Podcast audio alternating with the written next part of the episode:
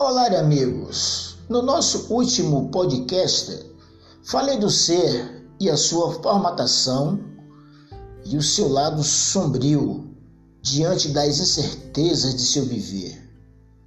Para hoje celebrar, dialogar, apresentar um texto a mim enviado pela professora Graziele Novato, a Gal, pesquisadora, professora da Universidade Estadual do Sudoeste da Bahia, na área de África. É um texto de homenagem a partir de um programa de nome Proler, pilotado por ela, a essa cidade de nome Vitória da Conquista. Nos diz a professora Gal, a maior riqueza da joia do sertão baiano é sem dúvida seu povo. Vitória da conquista traz redundância no nome e grandiosidade nos braços que nos aquece do nosso frio marcante. Porém, também carece de visibilizar e promover oportunidades para os povos originários que aqui estão e para a população negra que se aglomera na grande área rural do município. Desmistificando o mito do branqueamento do lugar. Devemos isso à nossa história. Continua a professora. Longe de ser a Suíça baiana, Vitória da Conquista é sertaneja, brejeira, catingueira e de pé no chão Sendo assim, traz todos os elementos culturais de um lugar assentado no nosso denominado Sertão da Ressaca. O nosso clima frio é nosso charme, não é a nossa identidade. Não é a nossa identidade.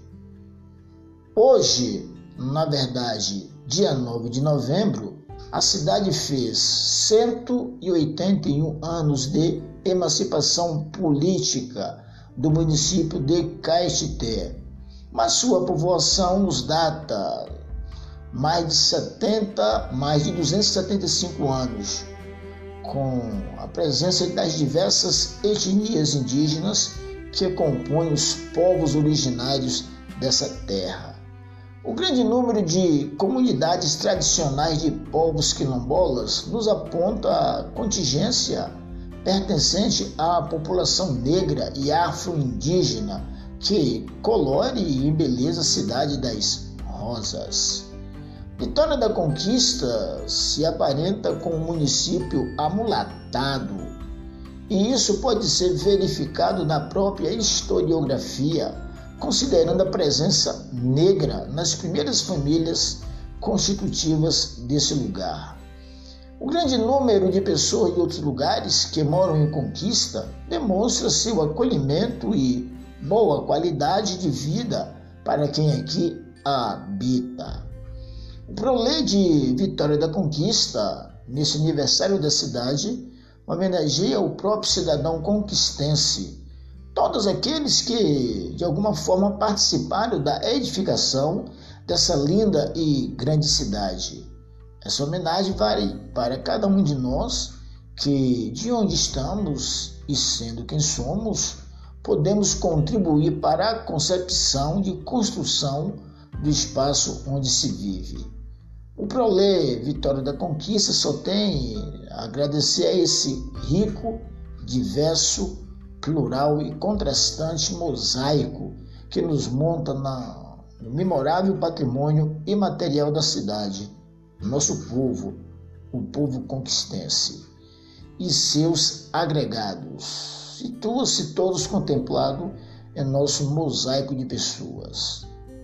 Parabéns a todos nós, diz a nossa pesquisadora, a professora Gal.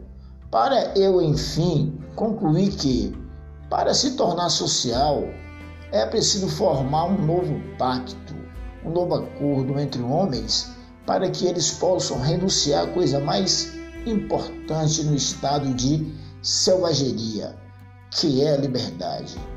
E a liberdade, o, a vitória na época da formação de Vitória da Conquista foi a vitória num lugar priori, onde se buscava um paraíso em nome de um Deus qualquer, que pune, que nos puniu no banquete sanguinário, como tem sido na história, a história dos vencedores, feita à luz às costas chibatadas da história, dos vencidos. Mas aqui resistindo nas diversas vozes e textos desse lugar, é que essa vitória da conquista de sombra, de luzes, de invisibilidade preta, de pertencimento de gente de fora e de dentro. Essa cidade teima em nos provocar. E estamos nela, estamos nas sombras, estamos na claridade afetiva de uma cidade que ainda não é para todos. É isso. E até o nosso próximo encontro.